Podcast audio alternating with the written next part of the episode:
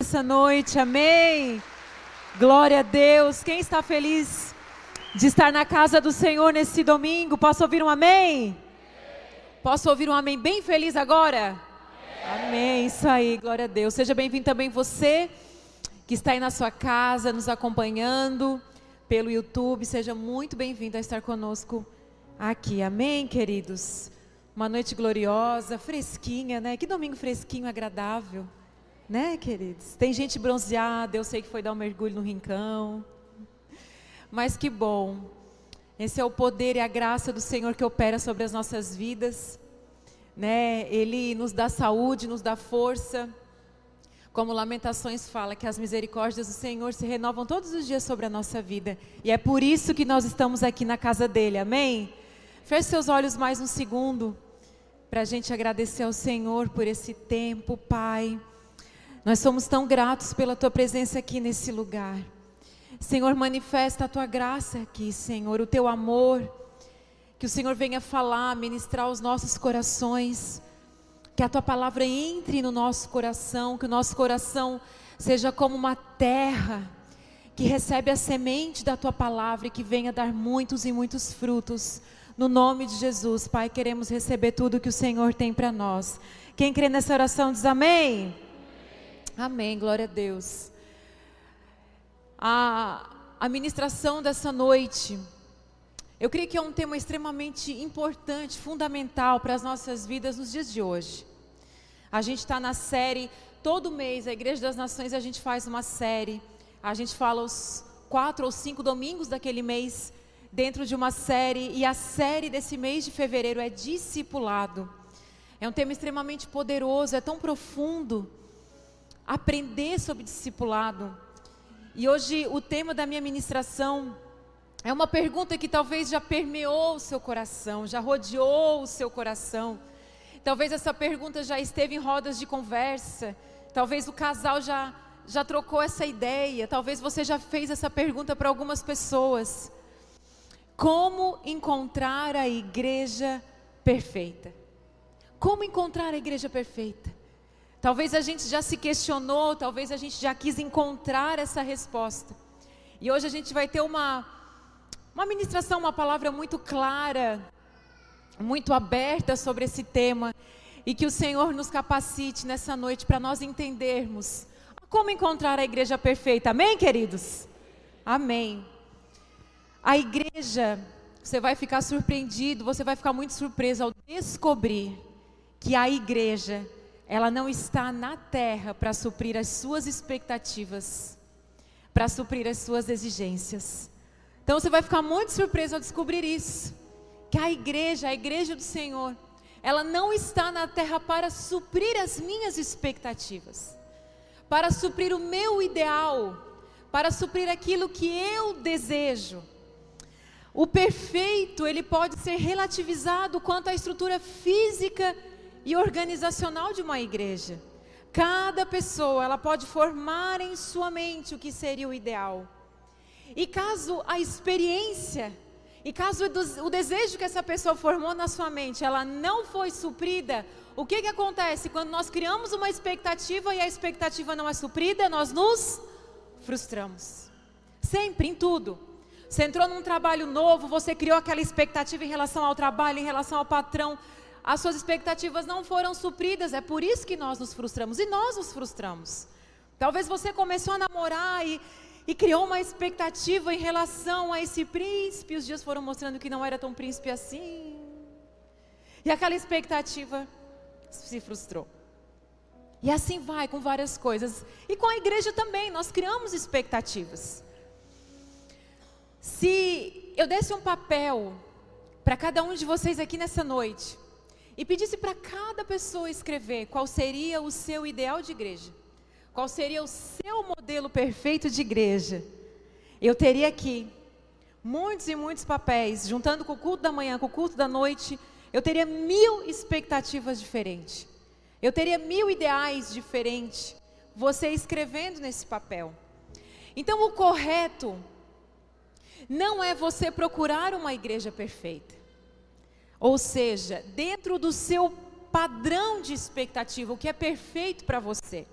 mas sim uma igreja bíblica e saudável. Isso sim você deve procurar.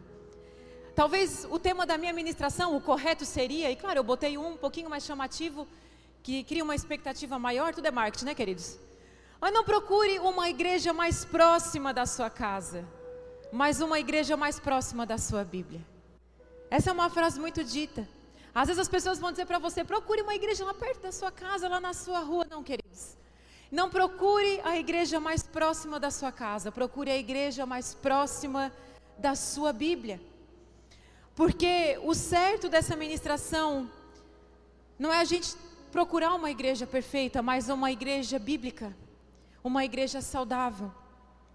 E dentro desse tema eu quero falar quatro tópicos para vocês: o que é igreja, para quem é a igreja, características de uma igreja saudável e por que eu devo congregar.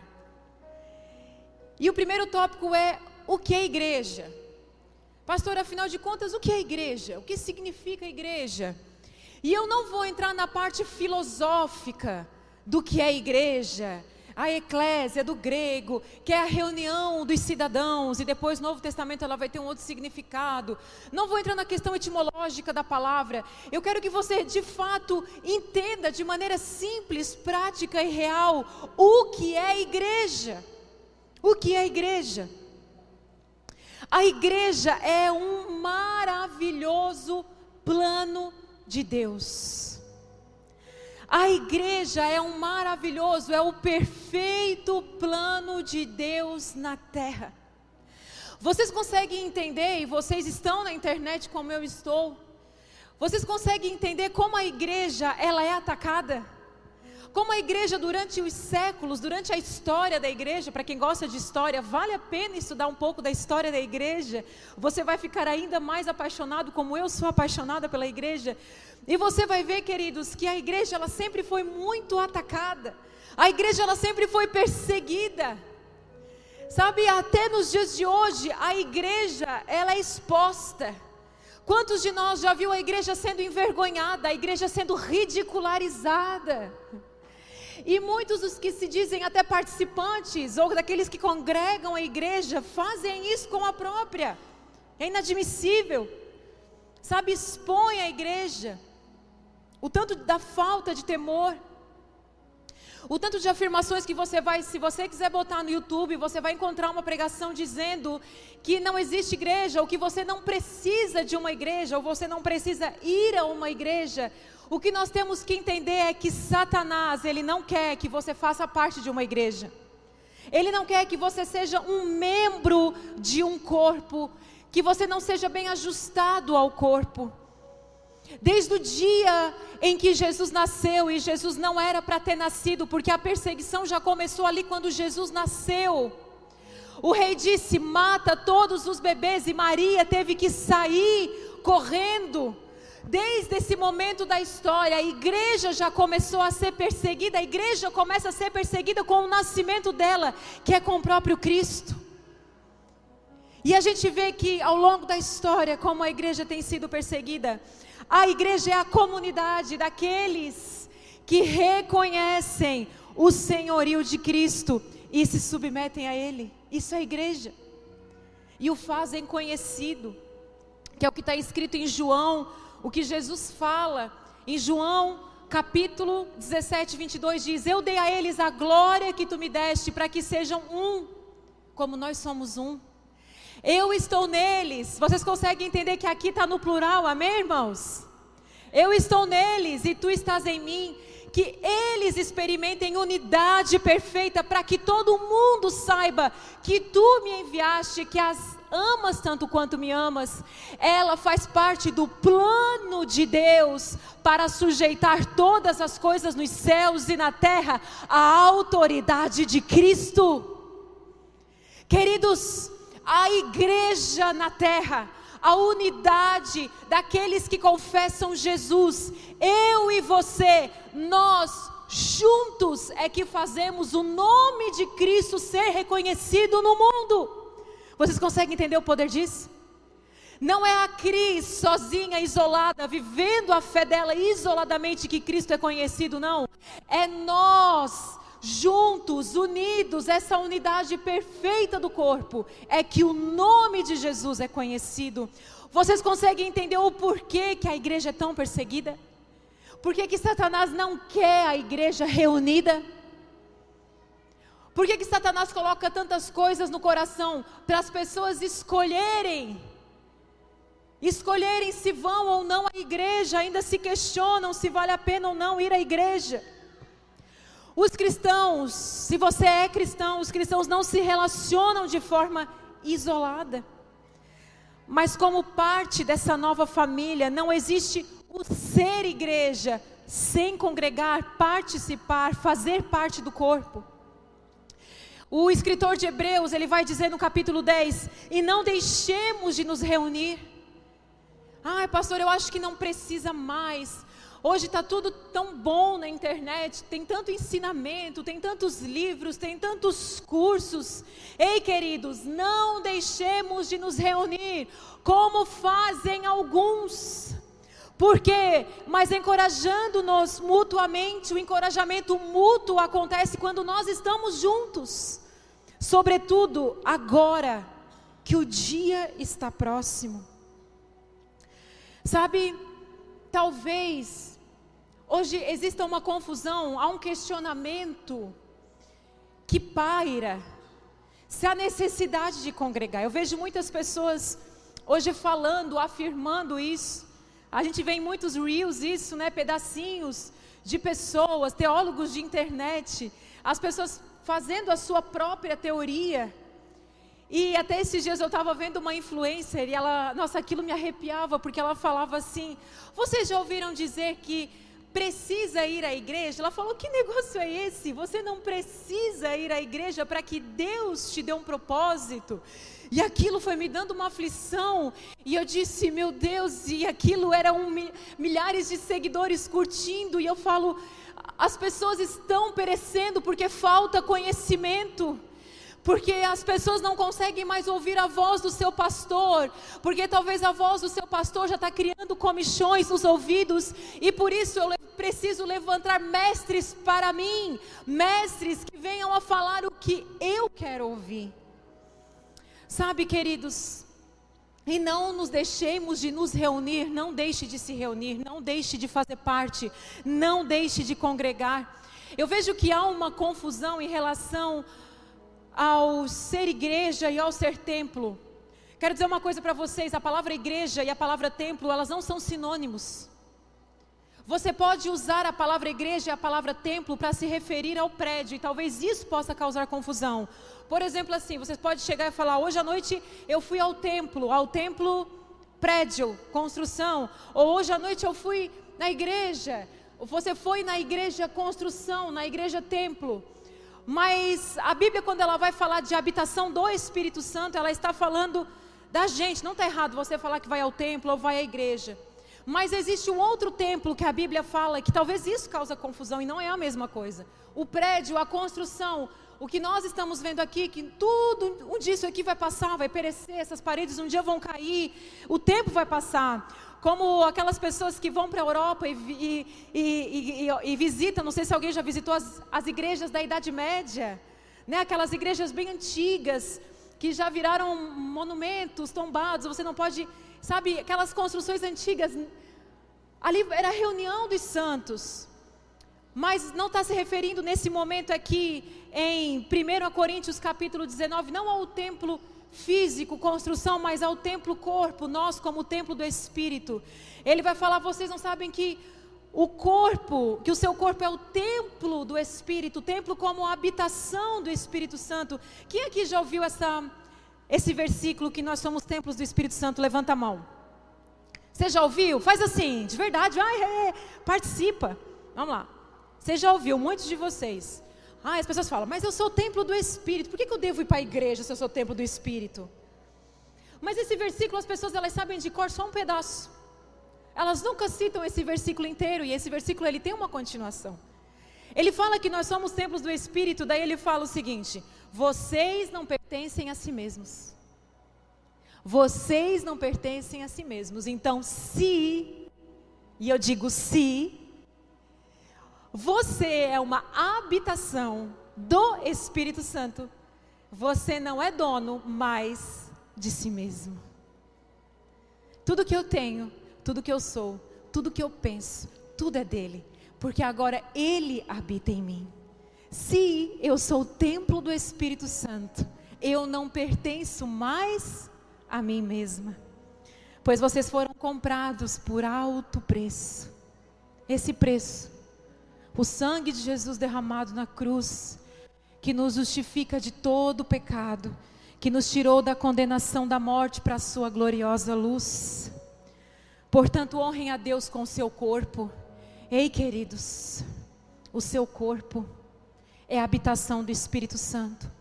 Honre a Deus com o seu corpo.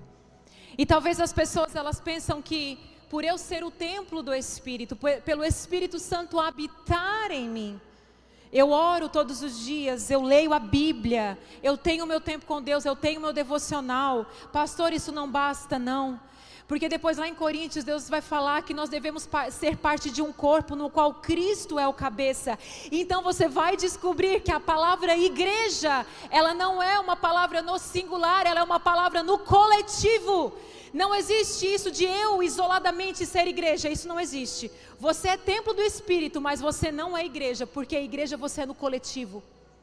Você não pode fazer parte de um membro isoladamente. A minha mão não pode andar fora de mim.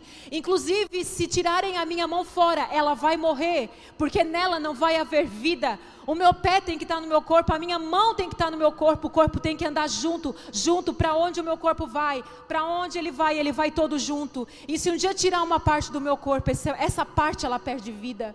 É um coletivo.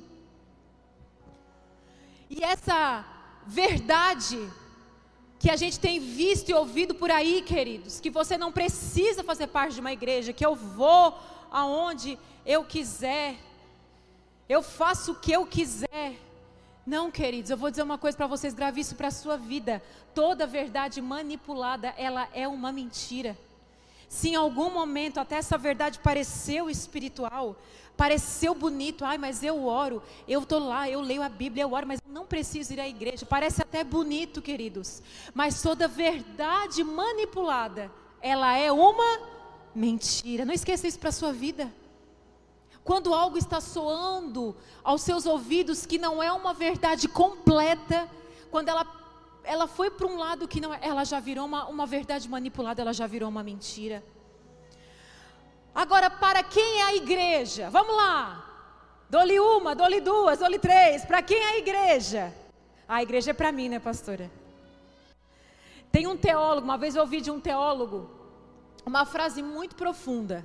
Se você vai decorar essa frase junto comigo. Igreja não é shopping. Igreja não é shopping. A gente acha que às vezes é. Às vezes a gente se comporta como a igreja, como se a igreja fosse um shopping. A igreja não é shopping. No shopping você pode ir, eu entro lá no shopping, eu até exijo que tenha um ar-condicionado. Quem não tem ar-condicionado em casa vai para o shopping, né? Quem faz isso, amém, amém, amém. Ai, hoje está quente, vou passear no shopping porque né, não tem ar em casa. Então isso é, é shopping, vai lá mesmo. Tu senta na praça de alimentação e tu fala, hoje eu quero batata, hoje eu quero hambúrguer, hoje eu quero pizza. Isso é shopping. Mas igreja não é shopping.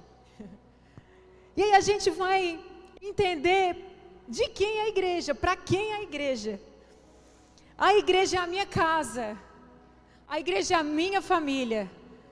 Mas eu não sou o dono dela. Olha só que interessante isso. Inclusive, eu já vi muitos pastores perdendo esposa, perdendo filhos, perdendo casa, porque o pastor casou com a igreja. Jesus nunca mandou um pastor casar com a igreja, porque a igreja é a noiva de Cristo. A, a, a igreja já tem noivo. Então não é para nenhum líder, nenhum pastor casar com a igreja. Que ela já tem um noivo que está cuidando dela. Então, a igreja, ela é a minha casa, ela é a minha família, mas eu não sou o dono dela. Então, antes de querer moldar a igreja, a sua vontade, Pergunte se é a vontade do dono dela. Sabe, a Igreja das Nações, a gente sempre foi um pouco disruptivo em algumas coisas, em algumas decisões, a gente, em algumas ações, Por exemplo, a gente fazia, na época dos jovens, a gente levava a nossa banda aqui da igreja a fazer showzinho de reggae em bar. Os bar roots aí, né? A gente fazia umas coisas meio loucas assim. A gente foi a primeira igreja a batizar de camiseta preta, a cor do, de, Satanás, o preto, né? Cor do inimigo. Quando a gente batizou de camiseta preta, inclusive uma das nossas decisões é porque para não aparecer o sutiã das irmãs. Então a gente batizava de camiseta, mas porque era massa, foi uma ideia que nós pegamos dos Estados Unidos. Mas não tinha chego, acho que no Brasil aqui ainda.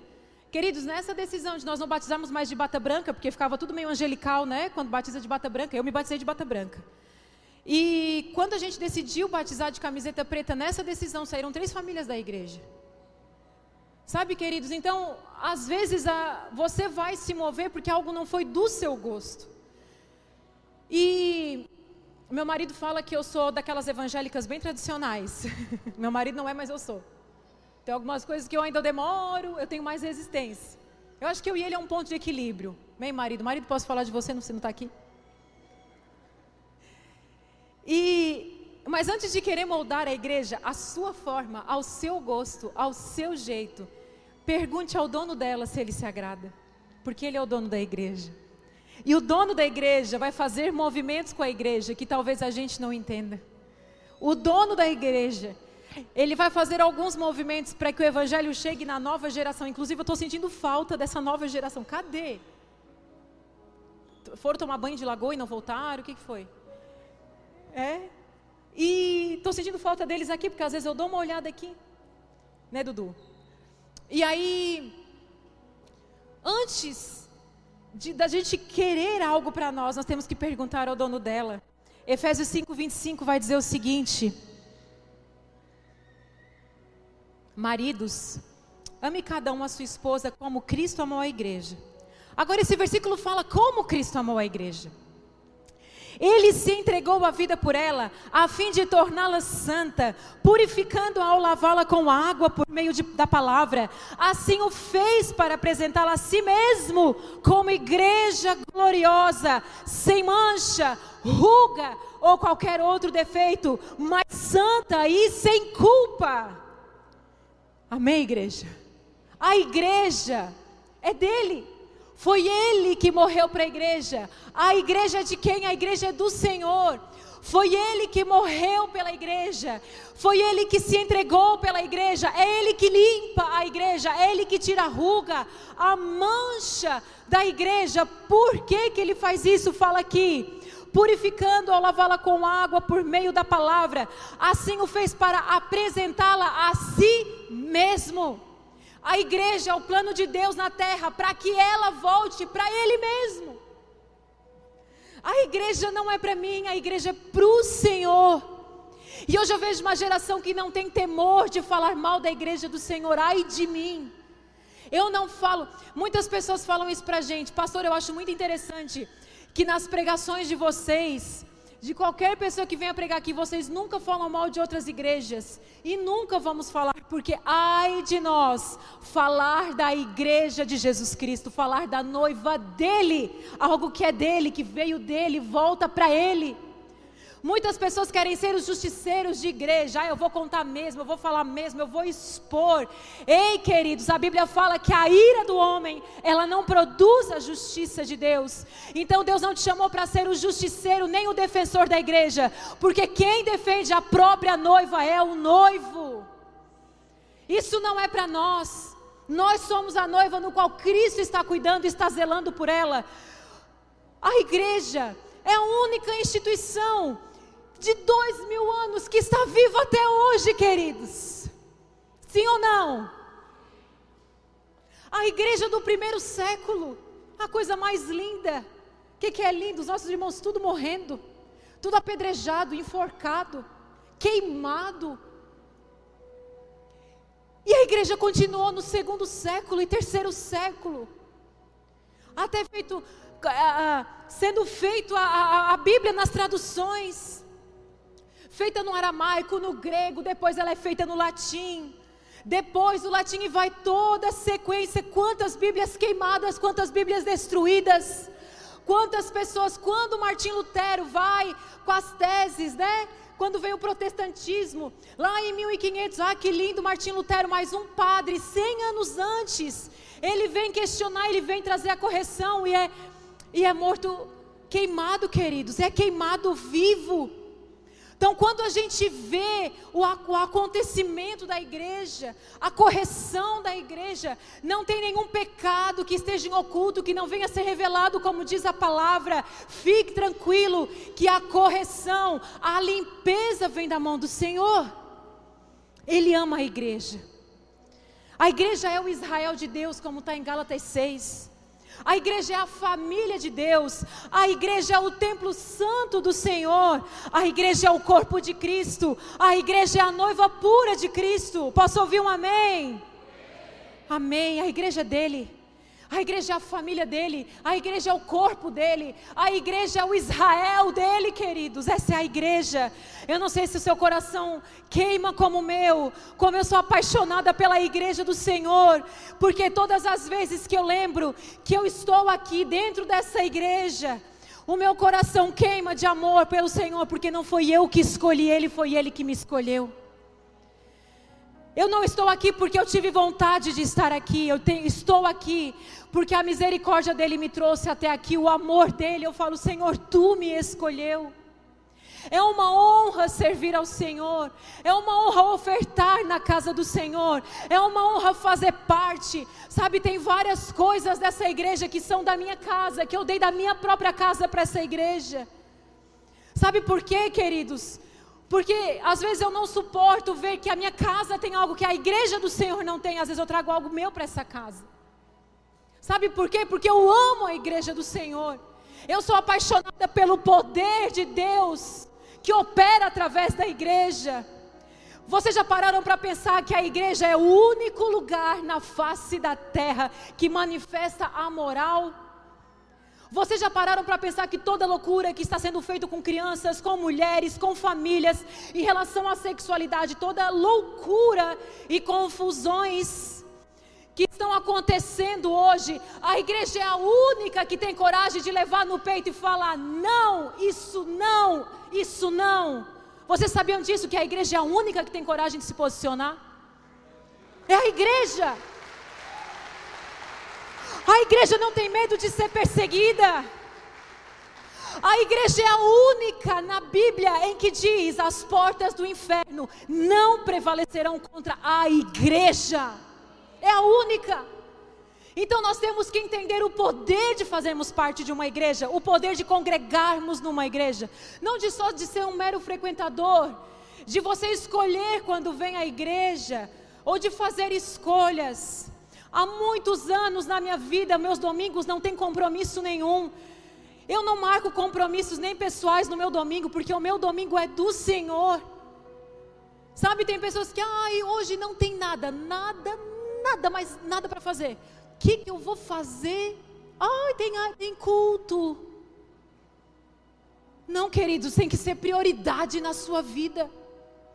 Tem que ser prioridade.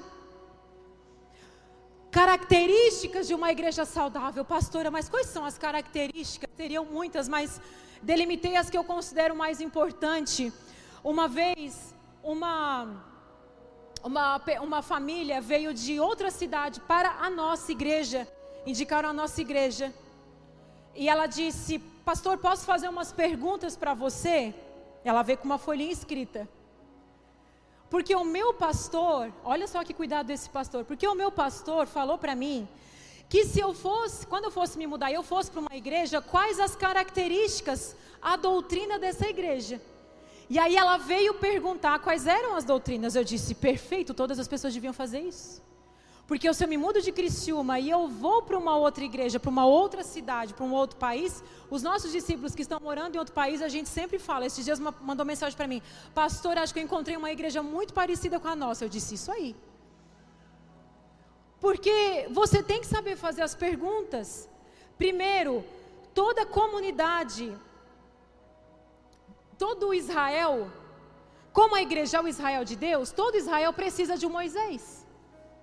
Toda igreja precisa de uma liderança, de um pastor, de uma figura, de alguém que conduz o povo, de alguém que vai trazer correção para o povo. Então não existe comunidade igreja sem uma hierarquia. O céu tem hierarquia. Vocês sabiam disso? Aí a gente ora o Pai Nosso. Pai nosso que está no céu, santificado o seu nome. Venha a nós o teu reino e seja feito na terra como é feito nos céus. No céu tem hierarquia, no céu acontece hierarquia, na terra tem que acontecer hierarquia. E o crente, ele não quer obedecer hierarquia, autoridade. Inclusive, muitos não conseguem ter esse senso de respeito no seu coração, do que é uma autoridade espiritual sobre a sua vida. Hebreus 13 ele vai falar sobre isso, ele vai dizer: obedeçam a seus líderes e façam o que disserem. O trabalho deles é cuidar, é velar a sua alma. E olha o peso que os líderes espirituais carregam. E disso eles vão prestar contas. Dê-lhe motivo então para trabalhar com alegria. Você que é discípulo, dê motivo para que o seu líder trabalhe com alegria porque essa alegria do teu líder, ele vai ser benéfico para você, vai ser um benefício para você. Tem gente que é um peso para o líder, que é um peso para o pastor, toda a vida ali incomodando o líder. Não, queridos, tá, sabe, seja a alegria do seu pastor, do seu líder, dos seus líderes espirituais, porque eles estão zelando, cuidando da sua alma. Isso é benefício para você. Quem vai colher o benefício disso é você. Uma liderança inspiradora. 1 Timóteo 3, Paulo vai dar tanto para Timóteo quanto para Tito instrução de como deve ser o bispo. O bispo deve, o bispo, o pastor, ele deve ser apto para ensinar. Ele tem várias características que depois você pode ler em casa. Três, uma igreja com os cinco ministérios. Uh, ele designou, onde que está esse versículo? Efésios 4. Efésios 4, uma igreja que tem a atuação dos cinco ministérios. Por que, que a igreja das nações tem nações cultura?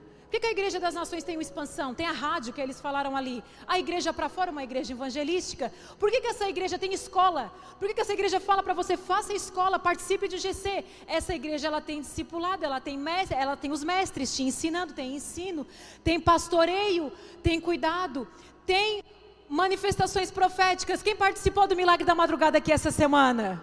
Glória a Deus! Essa semana, ontem o Rob estava me mandando os testemunhos, ele, ele printava os testemunhos e me mandava dos milagres.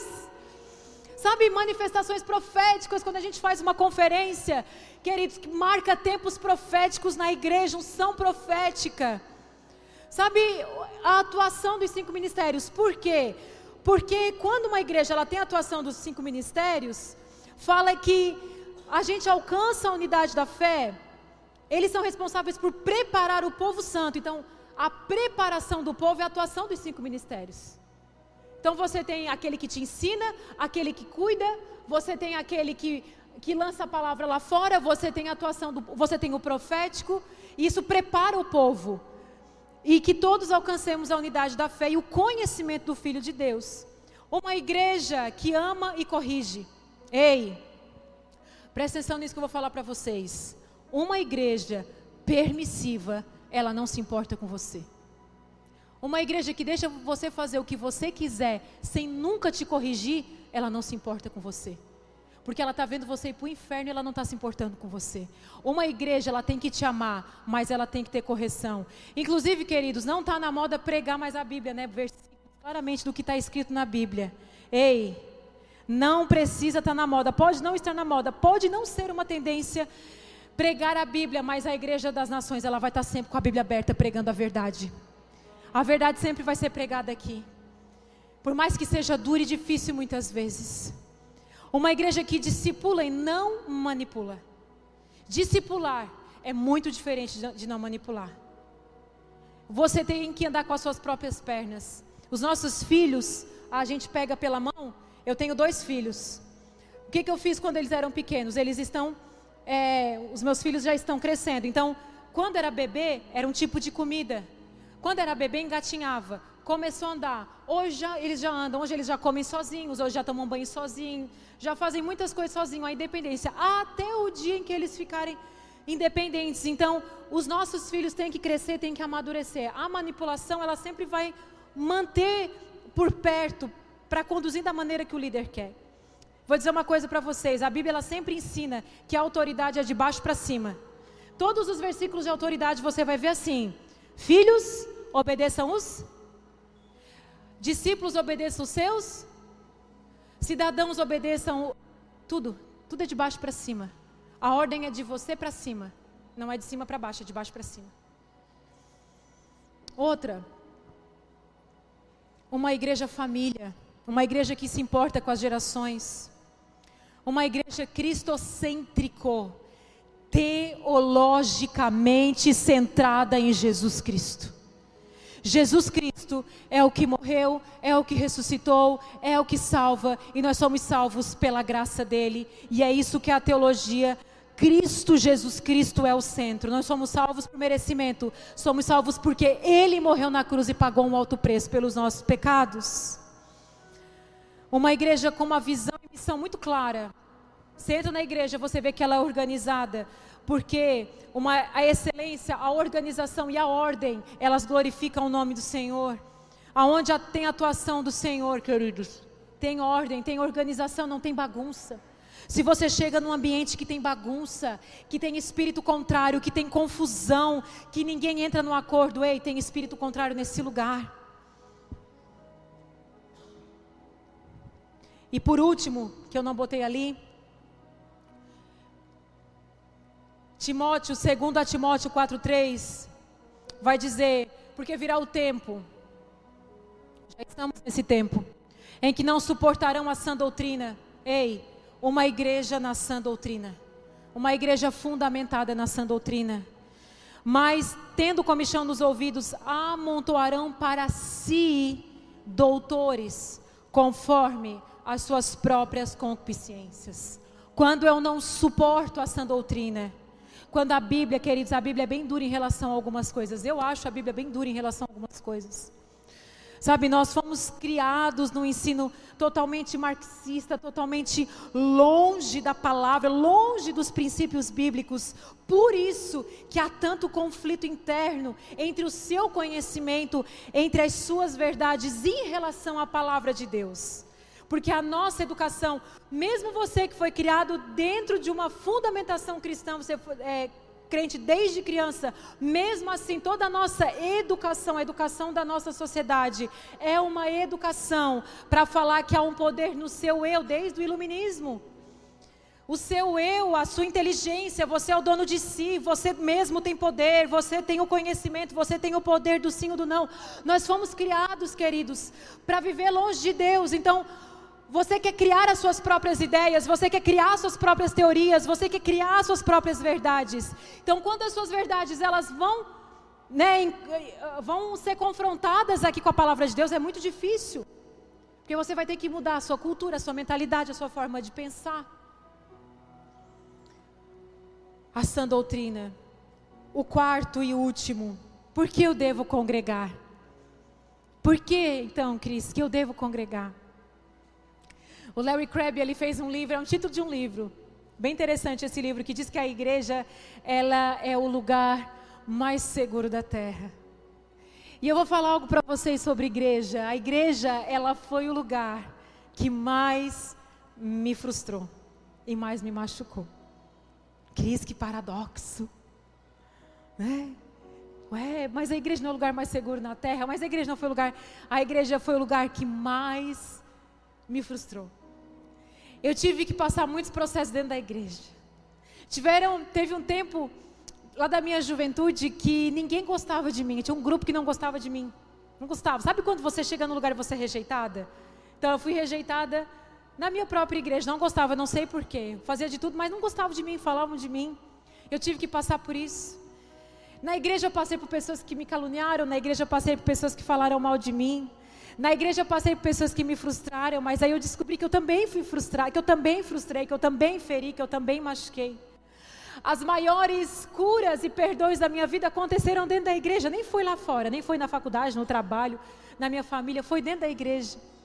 Mas a igreja foi o lugar que mais me curou, mais me tratou. Foi a igreja que mais poliu o meu caráter. A igreja é o lugar que eu mais me sinto segura para expor e abrir as mazelas do meu coração. Queridos, esses dias, semana passada, eu contei para os líderes, mas não vou contar para a igreja. eu fiz um negócio que eu considerei errado. E na hora que eu fiz, assim, que eu saí muito chateada comigo mesma, porque eu falei, Senhor, eu envergonhei o teu nome, fiz algo.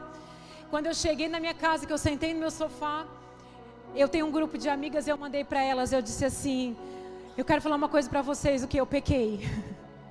Na hora que eu achei que eu tinha pecado, eu já fui para elas e falei: Eu pequei. Gente, eu fiz isso, eu fiz aquilo e o que, que vocês acham? Elas meio que passaram a mão na minha cabeça, mas eu ainda acho que foi o erro, né? Foi um pecado. Mas assim, mas foi instantâneo, sabe? Eu achei que eu realmente tinha feito algo errado. Eu acho não, queridos. Eu, me perdoa, Senhor, eu fui. E, mas eu tenho um lugar seguro. Eu tenho um lugar que eu vou contar aquilo que eu fiz e eu sei que eu não vou ser julgada. Eu sei que elas sabem quem eu sou e elas não vão criar expectativas ao meu respeito de uma pessoa que tem asas e sai voando depois do culto. Que elas sabem que eu erro. E uma delas falou assim: Ó, oh, Cris, lembra do sangue? Que eu sempre falo: Ó, oh, o mesmo sangue que corre aí, corre aqui. Ela assim: lembra do sangue? Tem o mesmo sangue correndo aí.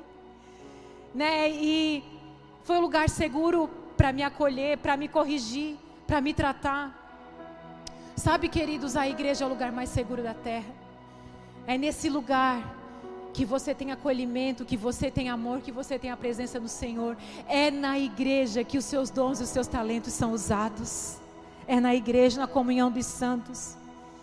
E sexta-feira, eu estava até contando nessa manhã que essa, essa, eu fiz essa palavra durante a semana, mas na sexta-feira com muita tristeza e pesar no nosso coração, nós perdemos uma grande irmã aqui na nossa igreja.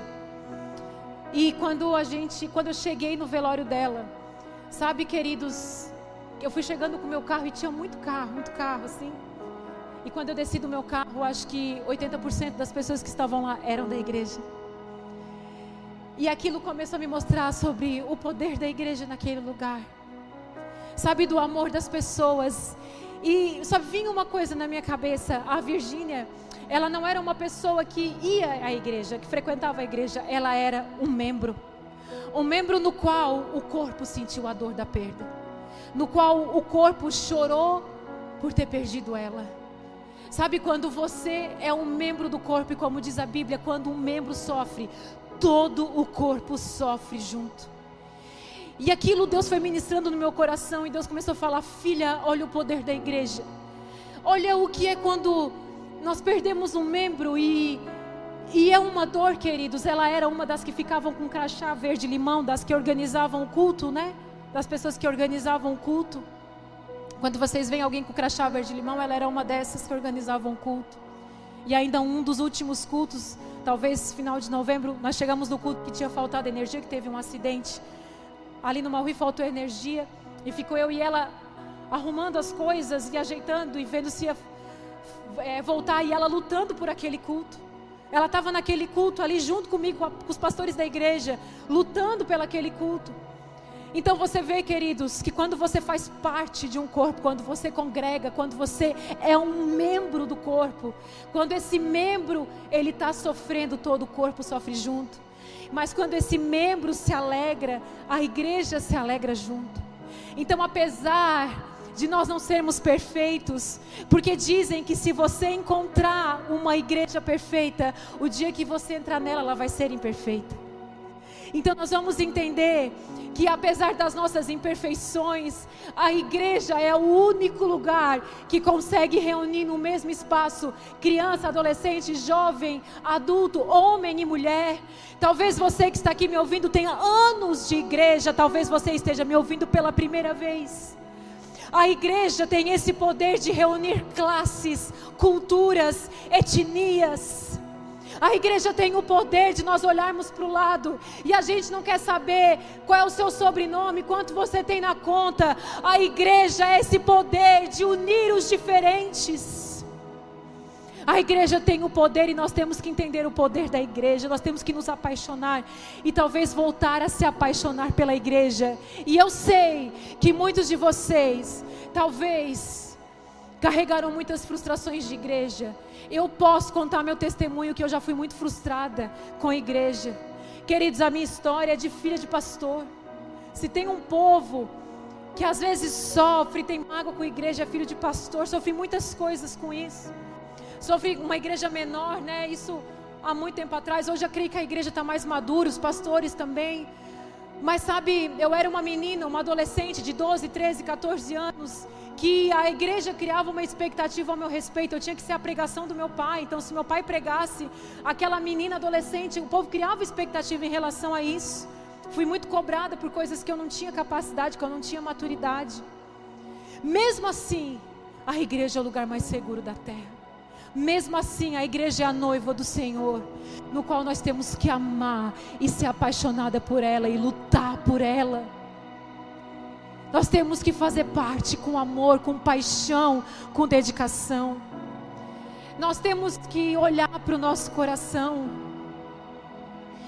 queridos, e ver como está o nosso coração em relação à igreja do Senhor. Talvez você precise se reconciliar de volta com a palavra igreja. Muitos filhos, eu encerro essa palavra dizendo que muitos filhos cresceram sem querer congregar, porque os pais traziam os filhos à igreja, viam com os filhos pequenininhos à igreja. Quando acabava o culto, o pai e a mãe entravam para dentro do carro e a criança sentadinha atrás, ela ficava ouvindo os pais falarem mal do culto. Ah, porque o culto não foi bom, a palavra não foi boa, hoje a música, hoje o pastor, hoje o líder, hoje a palavra, hoje foi cansativo, hoje foi demorado, hoje eu não gostei, hoje não gostei. Qual é a criança que começa a ouvir dos pais crescendo, pais falando mal, falando mal. Quando elas crescerem, elas não querem fazer parte de igreja. Pais tenham sabedoria. E aí você vai falar: ai, mas eu trouxe meu filho para a igreja agora, ele cresceu e não quis mais. Que o Senhor nos dê sabedoria para entender que a igreja não é minha, é do Senhor. Ele é o dono, Ele é o noivo. Em nome de Jesus, se coloque de pé nessa noite. Se coloque de pé nessa noite, queridos.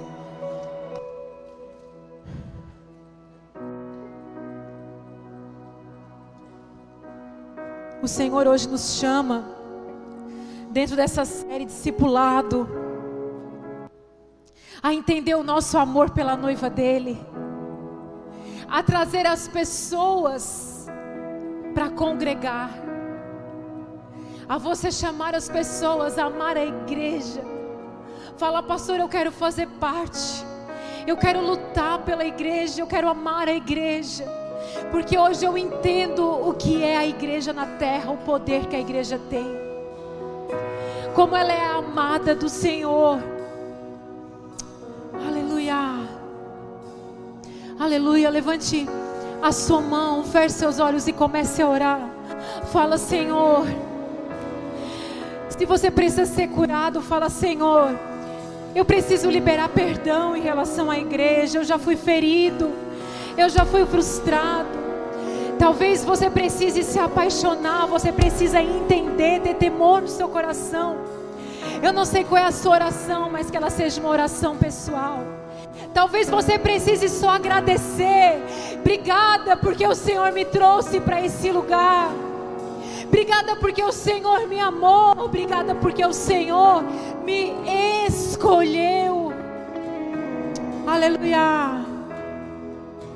Vem, Senhor. Aleluia.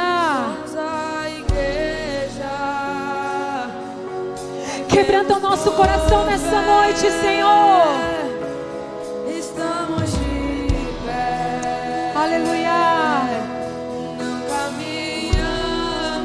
Hoje o Senhor levanta a sua igreja santa, sem ruga, sem mancha, o que nos move. pura, para a honra É dEle.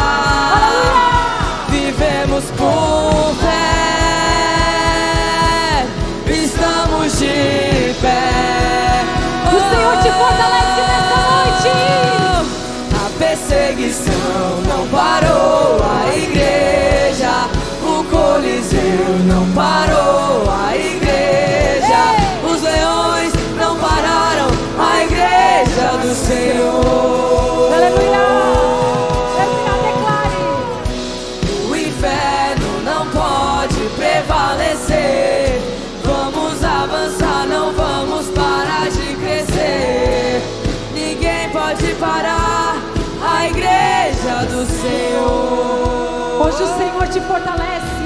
Hoje o Senhor te levanta. Um novo tempo começa na tua vida. Muitas pessoas que estavam com a sua fé adormecida, com os seus dons, com os seus talentos adormecidos, hoje você se levanta como igreja do Senhor nessa terra, como igreja do Senhor nessa terra, para fazer a diferença, porque nada, nada pode parar a igreja do Senhor.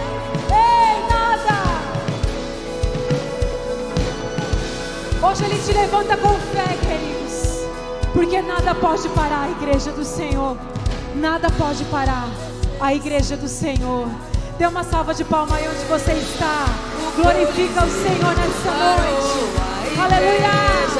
Os leões não pararam a igreja do Senhor.